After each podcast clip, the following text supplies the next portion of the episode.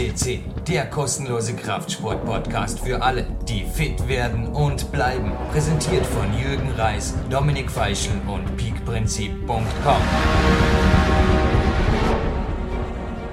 Ein herzliches Willkommen, liebe PowerQuest CC-Hörer und ein herzliches Willkommen im Studio an unseren hohen Gast, der Johannes Sturm. Hallo.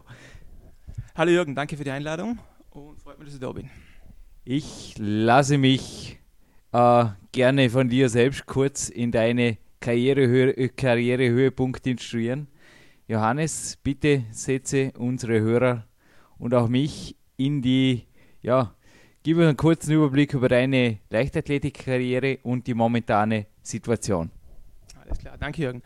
Äh, ich mache seit 15 Jahren Leichtathletik und das ist schon mittlerweile 20 Jahre. Äh, bin dreifacher österreichischer Meister über die 110 Meter Hürden. Einfach einmal Staatsmeister geworden über die 4x100 Meter Strecke in der Staffel. War zweimal bei den Militärweltspielen in Indien jetzt vor kurzem, letztes Jahr, und in Rom. Und bin jetzt mittlerweile ein, sage mal, ein älterer Leichtathlet geworden mit 36 Jahren und versuche jetzt einfach noch so fit wie möglich zu bleiben, aber doch noch so zu trainieren, wie man sich als Leichtathlet vorstellt, in seinem Kraftbereich, im Hürdenbereich. In, also ich mache ein komplettes Leichtathletiktraining derzeit und ja, bin relativ fit, was das angeht. Ich habe dich vor kurzem an einem Ruhetag im Kraftsport, äh, ja, im, im, Kraftraum hier am Landessportzentrum getroffen, gesehen. Es war für mich unheimlich schwer, mich an diesem Tag äh, nur an meine Powerplate-Regenerationsprogramm äh, zu halten. Also du, wenn du in, in, den Trainingsraum kommst, du sagst im Moment, du hältst dich fit, also ich weiß nicht. Ich kann es nicht anders ausdrücken, aber da fliegen die Fetzen. Also da ging, ja, da, da war mal sofort der Musik im, im, im Kraftraum, die es in sich hatte. Und bei dir war also auch, das war einfach knallhartes Training mit, mit schwersten Grundübungen. Natürlich zeitlich sinnvoll limitiert, aber da ging einfach gewaltig was weiter. Also ich habe jetzt selten einen Athleten in so kurzer Zeit so ein, ein hartes, konsequentes Workout noch dazu alleine durchziehen sehen. Trainieren alle Leichtathleten so? Ja, ich glaube nicht, dass alle Leichtathleten so trainieren. Bei mir ist es so, ich mache das, äh, wie gesagt, seit 15 Jahren und mittlerweile ist es eine Sucht geworden bei mir. Äh, ich muss mich bewegen, ich muss mich trainieren und äh, das ist Wichtigste daran für mich ist die Musik, wenn ich Musik habe. Oder sagen wir mal so, es ist ein sehr wichtiger Bestandteil für mich, Musik zu haben. Das ist eine Motivation. Und äh, das motiviert mich einfach zusätzlich zum hart trainieren. Und wie du, wenn du sagst, ja, ich habe mehr gemacht wie normale Leichtathleten, das stimmt schon. Ja. Also ich habe schon ein, sagen wir mal so, ein leistungssportmäßiges Training absolviert. Das ist nicht mehr zum Fit halten, das ist schon eher Leistungssport. Und ich mache das drum, weil ich sage, ja, es gefällt mir und mein Körper gibt die ganzen, sagen wir mal so, die ganzen, erlaubt mir das noch zu machen. Und darum mache ich das, das Training eigentlich, weil es einfach sehr viel Spaß macht und ein gut, sehr, sehr gutes Gefühl danach, nach dem Training ist, wenn man trainiert hat, das du ja selber auch kennst. Ja, und ich kenne auch das gute Gefühl, zu guter Musik zu trainieren. Also gebe ich dir auch recht. Wie viel Mal in der Woche äh, empfiehlst du oder wie viel Mal in der Woche machst du derzeit selber so ein ist, also ich kann so als, als, als Hit-Workout, als High-Intensity-Workout bezeichnen. Wie viel Mal in der Woche sagst du, verkraftest du das? Oder wie viel Mal am Tag sogar? Wie, wie schaut das?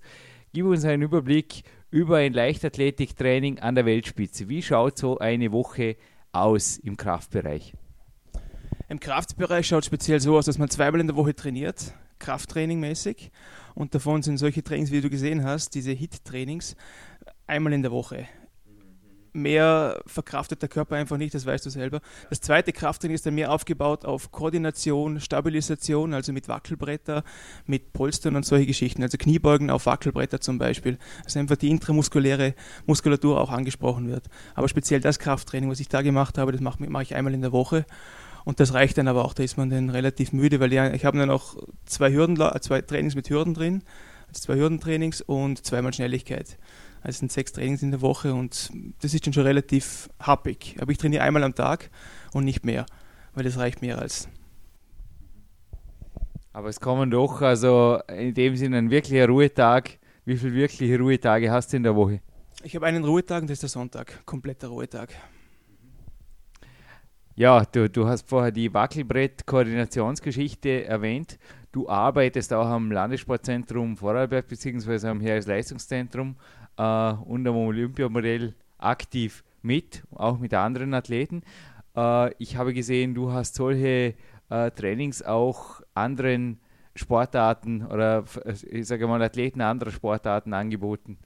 Wie, äh, wie, wie sieht das für dich aus? Äh, wie wertvoll oder wie ergänzend? Wo sind da die Defizite bei anderen Athleten? Also ich sage mal, Leichtathleten sind für mich sehr, sehr komplette Sportler und sehen vielleicht auch Athleten anderer andere Sportarten, anderer Sportarten die Defizite sehr schnell an. Wo ist da speziell bei Kraftsportler, ich sage jetzt mal bei dir, am ehesten Nachholbedarf aus deiner Sicht? Also speziell im Bereich der Koordination. Kraftsportler sind äh, Allgemeinsportler, sind nicht nur Kraftsportler, sondern auch Skifahrer oder Fußballer. Es ist egal, welche Sportart dass man da geht. In der Koordination hapert es extrem. Ich spreche der Koordination an, wie zum Beispiel auf Wackelbretter stehen oder äh, einen, einen Hürdenparcours durchlaufen, einen ganz einfachen. Und wie gesagt, also das Hauptaugenmerk für mich, wenn ich jetzt mit Athleten trainiere, ist für mich die Koordination dass sie wirklich wissen, wie ihr Körper funktioniert, wie das Ganze abläuft, wie die ganzen Gelenke funktionieren. Und deshalb bieten wir auch an im Olympiazentrum einen, einen Tanzkurs. Ich mache da mit den Leuten Tanztraining. Komplett was anderes wie in ihrer Sportart. Also da sind Skifahrer dabei, da sind Ruderer dabei, da sind äh, Schwimmer dabei. Und mit denen tanze ich einfach. Ich habe eine Jazz-Ausbildung gemacht als Tänzer. Bin nebenbei auch noch Choreograf von dem Mr. Schweiz und Mr. Vorarlberg. Also ich weiß, von was ich, von was ich da spreche. Also ich mache das auch noch nebenbei. Und das ist ein un unglaubliches... Äh, Ergänzungstraining für die Leute, weil sie einfach komplett was anderes haben. Sie haben Musik, sie müssen, sie werden keine Tänzer, das ist mir schon klar, sie werden keine, keine ausgebildeten Musical-Stars oder sonst irgendwas. Aber es ist einfach sehr wichtig, zum, mal was komplett anderes zu machen, wie, wie immer nur im Kraftraum zu stehen. Und von, natürlich ist es auch wichtig, wenn man dann im Kraftraum wirklich irgendein Problem hat, ich sage jetzt mal im Reißen oder Umsetzen oder Kniebeugen, die ganzen komplexen Übungen, tut man sich natürlich sehr, sehr viel einfacher und sehr, sehr viel leichter, wenn man das erlernen will. Und darum ist für mich das Hauptaugenmerk natürlich auch mit Schnelligkeit, äh, Maximalkrafttraining, das Ganze gehört natürlich dazu. Aber Koordination ist für mich so ein sehr, sehr großer Hauptaugenmerk und ein sehr, sehr wichtiger Teil in jedem Sportler, egal in welcher Sportart, dass man das macht. Ob man mit Bällen umgehen kann oder egal wie. Einfach, dass es wichtig ist, was mache ich mit meinem Körper. Nicht nur gerade ausrennen wie ein Hürdenläufer oder wie ein Sprinter, sondern da kann ich andere Sachen auch noch damit machen. Und darum haben wir jetzt einen speziellen Kurs angeboten im Olympiazentrum als Koordinationstraining. Hat einen sehr guter Zustrom und hoffe, das geht, das geht weiter so. Ja, es scheint auch dein Leben ist wie meines ziemlich sportdominiert. Den Tipp äh, mit dem Tanzen kann ich übrigens aus eigener Erfahrung an unsere Hörer weitergeben. Ich habe selbst äh, über mehrere Jahre eine klassische Tanzausbildung gemacht hier in Dormien und es hat mir fürs Klettern, für die Geschmeidigkeit des Körpers, also einfach die, die Leichtigkeit, aber auch die Bewegungsvorwegnahme, die Bewegungsvorstellung, also einfach so Tanzprogramme zu üben. Es war gleichzeitig ein ausgezeichnetes Mentaltraining. Also wer Musik liebt, wer irgendwo, ja, wer Bewegung liebt, dem kann ich wirklich entweder klassisches Tanzen oder Aerobic, also je nach Musikgeschmack würde ich sagen, sind da die Unterschiede, auch Aerobic in der Gruppe ist nicht nur sehr motivierend, sondern auch einfach komplex fordernd. Es fordert also auch den, ja, den grauen Zellenmuskel, sage ich mal. Zurück zum Krafttraining, Johannes. Ähm, ja, sag uns kurz, in welchem Intensitäts-Wiederholungssatzbereich bewegt ihr euch?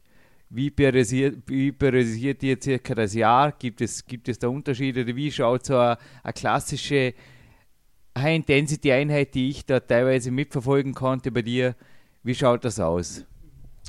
Also bei uns fängt das Krafttraining an. Also die Saison geht von Oktober bis äh, September, also in dem Bereich. Da werden zwei Zyklen äh, periodisiert. Das ist die Hallensaison und dann die Freiluftsaison. Äh, wir fangen an im Oktober. Im Oktober fangen wir an mit dem Krafttraining, also eher sehr langsame Wiederholungen. Also die gehen schon bis zwei bis drei Sekunden, die Wiederholungen. Ähm, bis zwölf, bis zwölf Wiederholungen in dem Bereich und drei Serien.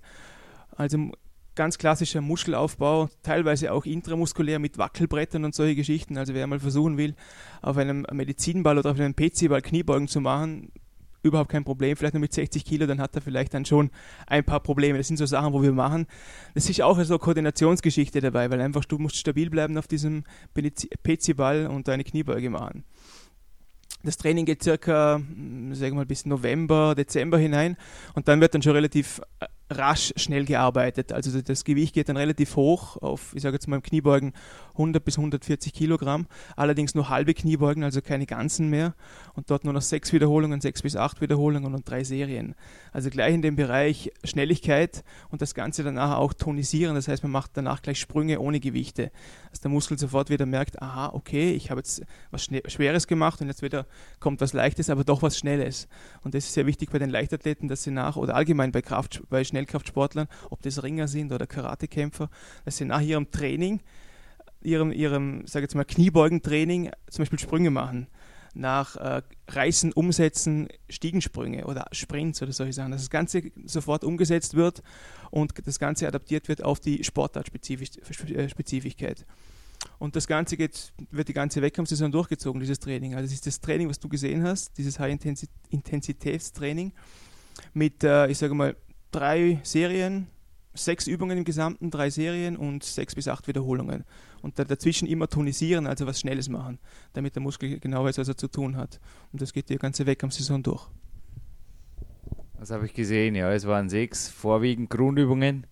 Und ja, man hat auch gesehen, das Material im Kraftraum ist dazu da, dass es bearbeitet wird. Also da fliegen die Handel bei den Leichtathleten. Es ist einfach so. Da ist Lärm, da, da geht es ab im Studio viele, äh, ja, also ich, ich, habe auch Klettertrainer kennengelernt, die das empfohlen haben, was ich jetzt auch im Winter mache, was du mir jetzt gerade bestätigt hast. Danach am Ende des Tages auf jeden Fall noch einmal, du hast meine Systemwand gesehen oder mein, mein Hangelboard, dass da auf jeden Fall noch einmal äh, ganz sportartspezifisch nach dem Krafttraining, dass das quasi die Einheit abschließt. Das ist bei euch eine Grundregel, die quasi auch, äh, ja, 100% eingehalten wird, speziell in der, in der Wettkampfvorbereitung, glaube ich, oder? Mm, ja, ganz genau, das ist so. Also, es gibt zum Beispiel auch Trainings, wo wir machen äh, dreimal sechs Kniebeugen mit 140 Kilogramm, aber jeweils nur halbe und danach die werden die, die, die Spikes angezogen und da wird dann 60 Meter Sprint gemacht nach, nach, der, nach, dem, nach den jeweiligen Sätzen. Und das ist schon relativ wichtig, weil dann wirklich der, die Spezifigkeit, die du hast die, von der Sportart her, sofort umsetzen kannst, vom Krafttraining her in den, in den Sprint. Der Lubus Matera, der Turntrainer am Landessportzentrum, hat mir gesagt, dass niemand in seinen Augen, und Turnen ist für mich eine sehr, sehr komplexe Sportart, aber dass niemand in seinen Augen den Körper so effektiv, gesamtheitlich so effektiv trainiert wie die Leichtathleten. Was mir aufgefallen ist, ich habe letztens, es war später Nachmittag, ein Mädchen im Kraftraum beobachtet, hat sich auch in kürzester Zeit herausgestellt, dass es eine Leichtathletin ist. Ja, erstens am Lärm im Kraftraum. Sie hat zwar die, die Musik äh, in, der, in der Anlage nicht angemacht, dafür hat sie ein iPod aufgehabt. Also, ähm, was mir aufgefallen ist, auch bei dir, sehr, sehr kurze Satzpausen. Also, ich weiß nicht, äh, leidet da nicht die Qualität des Trainings, wenn ich so kurze Satzpausen mache oder gewöhnt sich der Körper das Herz-Kreislauf-System daran? Worauf zielt ihr da ab? Ja, das ist eigentlich speziell auf das Herz-Kreislauf-System, wie du jetzt gesagt hast. Also es macht nicht viel Sinn, wenn ich jetzt äh, klar im Sprint, wenn ich sprinte, dann mache ich schon Pausen zwischen fünf bis sechs Minuten. Nur im Kraftraum brauche ich äh, für die Kniebeugen, die, sie, die gehen, haben eine Belastung von, ich sage mal, 10 Sekunden, 15 Sekunden und da reicht mir eine Pause von zwei Minuten, drei Minuten maximal mehr als. Also es ist mehr als genug. Und mittlerweile, mittlerweile haben sie, hat sich mein Körper schon so daran adaptiert und so daran gewöhnt, dass es überhaupt kein Problem ist, diese ganzen Sachen mit einer kurzen Pause von zwei bis drei Minuten. Was du gesagt hast bezüglich der Ausbildung vom Leichtathleten im Gesamtkörper, äh, ein Sprinter braucht einmal die Füße, ganz logisch. Er braucht die Oberschenkel, er braucht die Waden, er braucht die Sprunggelenke, Sprunggelenke gleichzeitig auch die Waden zum Schnellsein, zum schnell sprinten können. Was viele unterschätzen, was viele denken, warum sind die Sprinter immer so extrem bei, äh, gut gebaut im Oberkörperbereich? Wenn man die Amerikaner anschaut, unglaubliche Bizeps, unglaubliche Trizeps, unglaublicher Bizeps femoris, also der große äh, der, der Brustmuskel. Äh, das kommt daher, dass man auch mit den Armen rennen sollte. Weil je schneller du mit den Armen bist, umso schneller musst du mit den Füßen rennen, beziehungsweise mit den Beinen rennen. Und darum ist es natürlich auch teilweise auch Show, gebe ich zu, aber es hat auch sehr, sehr viel damit zu tun, wie die Lauftechnik ist von einem Sprinter. Wenn er oben gut gebaut ist, ist er erstens komplett stabil im ganzen Kör Oberkörperbereich und kann da dadurch auch den Schritt besser setzen und auch schneller vorankommen. Speziell im Hürdenbereich, wenn im Hürdenbereich einen schwachen Rumpf hast, einen schwachen Bauchrücken, dann tut man sich eher schwer, weil das, das auszugleichen braucht dann doch relativ viel Zeit. Ich rede von Zeit in zwei bis drei Hundertstel oder fünf Hundertstel und das verliert einer auf, die, auf eine Hürde, das sind dann mal zehn, fünf Zehntel erledigt. Ja, wenn du sagst Show, also die Ehre mit dir gemeinsam zu trainieren hatte ich noch nicht, aber mit dem äh, Philipp, Ger Philipp Schermark, der eben so ein Sprinter ist, der bereits bei den Europameisterschaften gestartet ist. Äh, ja, also da kann ich nur zu, zum Thema Show sagen, also so hart wie der, seinen Oberkörper trainiert hat, das sind diese Krafttrainingseinheiten und die vor allem die, die Muskelkater, die ich anschließend in der Brustmuskulatur hatte, erinnere ich mich heute noch mehr als lebhaft. Ja, die, die zwei Minuten äh, Satzpause, also das, das, das vorher erwähnte Beispiel mit der, mit der Leichtathletin, die ist sogar noch deutlich darunter gegangen. Das glich eher sogar fast, ein, fast einem Zirkel. Also für mich war das ein hocheffektives, es war, es war ein, ein hochvolumiges, aber gleichzeitig doch äh, absolut gepushtes Krafttraining. Also was, was mir immer wieder auffällt, ist bei euch im Unterschied zu anderen Sportlern, keine Ahnung, teilweise, ich habe das Gefühl, die, die verbringen ihre Zeit im Kraftraum oder genießen auch die Pause oder irgendwas. Und bei euch, da ist einfach, ja, da, da geht die Tür auf und dann, dann staubt es eine Stunde lang. Und ihr, ihr trainiert aber in der Stunde trainiert sie ein Pensum runter, was, ja, was einfach durch die kurzen Satzpausen auch, was es auch in sich hat. Also ist das in der Leichtathletik doch irgendwo, sage ich mal, äh, wenn jetzt ein Junge äh, äh, im Kraftsport Fuß fassen will, denke ich, ist in der Leichtathletik gut aufgehoben. Stimmt, ja. Es ist bei uns Leichtathleten folgendes. Wir haben, wir haben nicht die Zeit, zum zwei, dreimal in der Woche in den Kraftraum zu gehen. Äh, daher machen wir, wenn wir trainieren, ein komplettes Training. Also wir trainieren den ganzen Körper, von Oberkörper bis zu den Füßen. Also mein Krafttraining schaut so aus, ich mache Kniebeugen, ich mache den Beuger, ich mache die Waden, dann umsetzen oder reißen, dann kommt äh, äh, Bankdrücken dazu, Bauchrücken, seitliche natürlich, sehr, sehr seitlich bezogen, weil die, weil die einfach stärker beansprucht werden, speziell im Hürdenlaufen. Äh, und dann vielleicht noch ein kurzes Training für die äh, Ober- für die Armmuskulatur, sprich, ich mache ein paar Klimmzüge oder ich mache sonst ein paar Dips oder solche, solche Geschichten. Also das Ganze spielt sich ab in einer Stunde. Wenn ich lang brauche, eine Stunde 15, aber dann ist das Krafttraining erledigt und ich habe den ganzen Körper trainiert. Klar, es gibt natürlich auch die Möglichkeit, wenn man die, die Zeit dazu hat, dass man zwei, dreimal in der Woche in den Kraftraum gehen kann oder viermal, nur wir Leichtathleten haben das nicht. Wir müssen ein Sprinttraining unterbringen, wir müssen eine Schnelligkeitsausdauer machen, das heißt längere Läufe machen über 120, 150, 200 Meter. Und die sind natürlich auch sehr intensiv und da braucht man auch die Regeneration dazu, dass man sich das nächste Training wieder leisten kann. Und aus dem Grund ist es einfach so, dass der Leichtathlet in den Kraftraum geht, eine Stunde Vollgas gibt und dann war es das. Also habe ich erlebt, ja. Sind das eigentlich mehrere Einheiten pro Tag oder wie? Nein, ich trainiere einmal am Tag. Eine Einheit pro Tag. Eine Einheit pro Tag. Du hast vorher, wir haben kurz äh, miteinander geplaudert, eine langwierige Sprunggelenksverletzung erwähnt.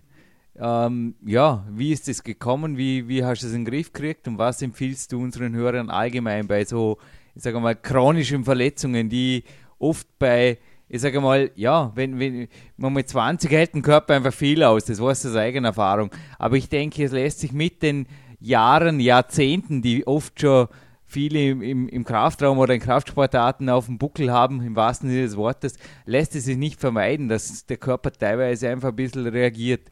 Wie gehst du damit um und was empfiehlst du? Also wie die, wie die Verletzung genau zustande gekommen ist, weiß ich selber nicht. Die ist einfach schleichend gekommen. Ich habe relativ oft ein Achillessehnenproblem, weil einfach die Achillessehnen bei mir relativ ein Schwachpunkt sind. Das ist einfach so und ja, kann man nichts dagegen machen.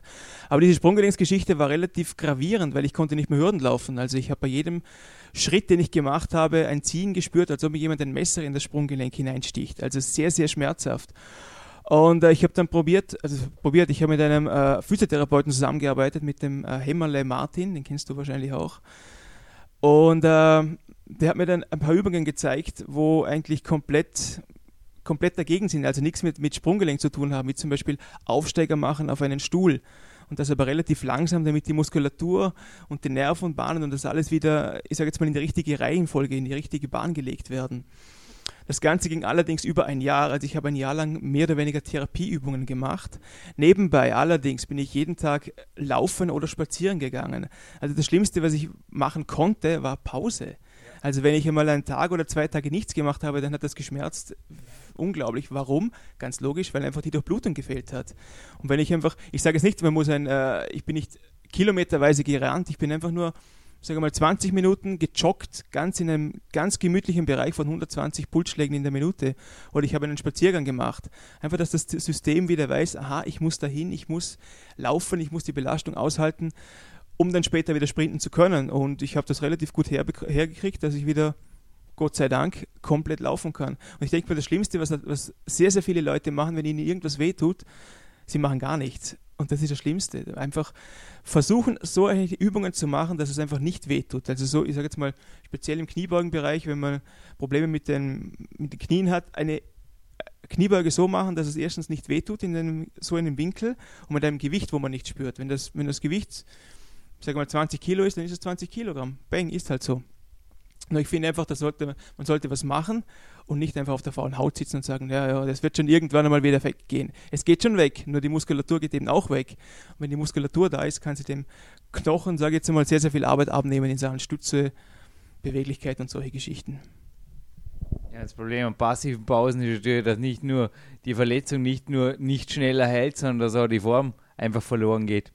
Es wird ganz sicherlich noch eine Aufzeichnung auf diesem Podcast geben zu meiner recht langwierigen Fingerverletzung, aber ich kann dem Johannes schon jetzt hundertprozentig recht geben bei dem, was er gesagt hat. Also er hat gerade in jedem Wort, das er gesagt hat, hat er mich bestätigt. Was, ja, ich denke auch deine Verletzung ist schon quasi einfach wieder genauso, wie sie einschleichend gekommen ist, hat sich ausschleichend wieder verabschiedet. Ganz genau, Johannes nickt. Äh, ja, es ist einfach der Weg zur aktiven Regeneration, ist sicherlich für einen Sportler der einzig vernünftige. Ja, äh, vielleicht noch eine Frage. Du hast vorher das Thema die, die ausdefinierten Sprinter angesprochen.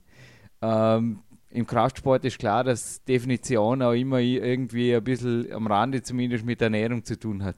Wie schaut das bei euch aus? Äh, ja, Ernährung ist bei uns ein solches Thema, dass ähm, also ich, ich kann es nur für mich speziell sprechen als, als, äh, als Sprinter. Ich schaue ich schau schon auf meine Ernährung. Ich bin jetzt nicht der akribische Kalorienzähler oder sowas. Ich denke mir einfach, wenn ich ein Training gemacht habe, egal wie hart es war, dann muss ich meinem Körper nachher etwas zuführen, mit dem er was anfangen kann. Es macht meiner Meinung nach ich kenne relativ viele Leute, warum die das machen, weiß ich bis jetzt noch nicht. Die machen ein Krafttraining oder irgendein Training gehen danach in McDonalds essen ist sicher super toll, aber ähm, ich kann mit dem nichts anfangen. Es ist das gleiche, wenn ich einen, einen, äh, einem Formel-1-Auto ein Dieselbenzin geben würde, das wird auch nicht mehr funktionieren. Und darum denke ich mir einfach, wenn ich ein Krafttraining gemacht habe, logisch, dann muss ich meinem Körper das geben, was ich ihm genommen habe, sprich Eiweiß, Kohlehydrate und diese ganzen Sachen. Also ich schaue eher auf, dass ich eine ausgewogene Ernährung habe und wie gesagt, nicht so viel von dem, von dem weißen Mehl, also eher das schwarze Mehl, wenn es irgendwie geht, beziehungsweise die Vollkornbrote dass man ja solche Sachen in diese Richtung, dass man einfach allgemein ein bisschen schaut, aha, wenn ich was esse, dass es gesund ist. Ich muss nicht anfangen, äh, jeden Tag meinen Reis, äh, Reiskräcker zum Essen. Wenn das jemand will, warum nicht? Aber ich bin jetzt nicht der Typ dafür. Und darum mache ich das auch nicht. Aber ich kann wirklich, ich sage jetzt einfach mal so, wenn ich trainiert habe, dann muss ich einfach meinem Körper was Richtiges geben und nicht irgendwelchen, unter Anführungszeichen, Schrott.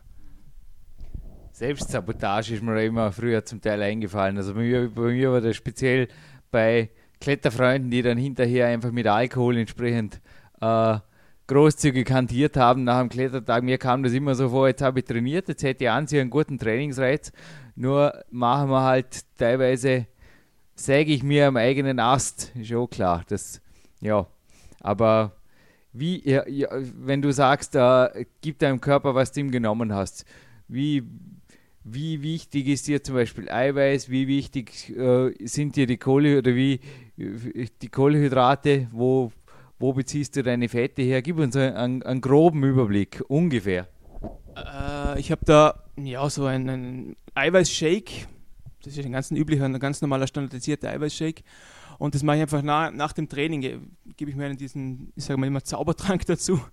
Da ist ein äh, Eiweiß drin, natürlich auch ein bisschen Kreatin, weil einfach Kreatin, als Schnellkraftsportler habe ich meinem Körper Kreatin, genau muss ich ihm wieder zuführen. Äh, Kohlehydrate sind auch in diesem, in diesem Eiweißshake drin. Also es ist einfach so ein Mix von, von allem, von allem, von den ganzen Bausteinen, die der Körper bzw. der Muskel braucht, um sich wieder regenerieren. Natürlich auch Vitamine, Magnesium, BCAAs und die ganzen Aminosäuren weil es einfach sehr wichtig ist für den Körper, dass er sowas braucht. Nur was du vorhin angesprochen hast bezüglich der, dem Alkohol. Also ich bin jetzt kein Typ, wo sagt, Alkohol ist schlecht. Ich sage nur, Alkohol, ich trinke auch gerne mein Glas Wein, nur in Maßen, wie du gesagt hast. Also ein Bier, zwei Bier, überhaupt kein Problem. Nur wenn es dann nicht drüber hinausgeht, nach einem Trainingstag macht es nicht wirklich viel Sinn. Wie du gesagt hast, es ist kom komplett kontraproduktiv. Aber bezüglich der Ernährung, ja, ich versuche einfach halbwegs ernährungsbewusst zu leben, meine zwei bis drei Liter Wasser am Tag zu trinken. Ab und zu schaffen es gibt auch wieder Tage, wo es nur eineinhalb werden, aber gut, das ist ja nicht so tragisch. Aber im Großen und Ganzen einfach schauen, dass der Körper, ich sage mal, das, was ihm genommen hat, sollte man ihm immer wieder geben.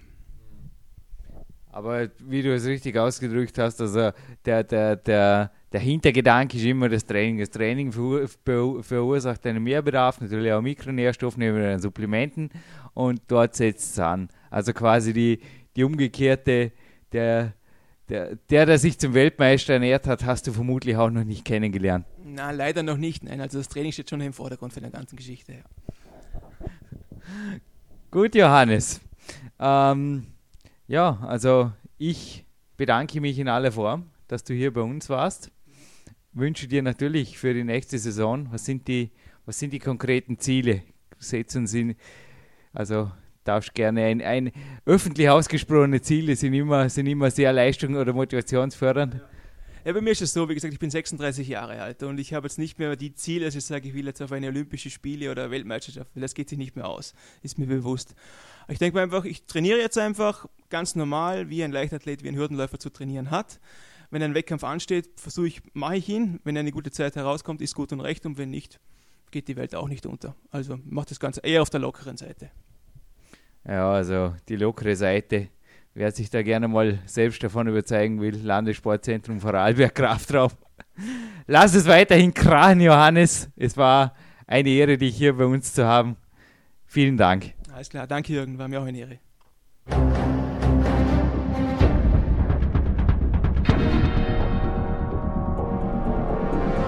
Alle Fitness-Bestseller der Peak-Trilogie, kostenlose Newsberichte und weitere Podcasts von PowerQuest CC sowie Trainingssoftware, Supplemente und Trainingsausrüstung, Personal Coachings, Seminare, Workshops und mehr. Jetzt direkt im Internet auf www.peakprinzip.com oder www.jürgenreis.com.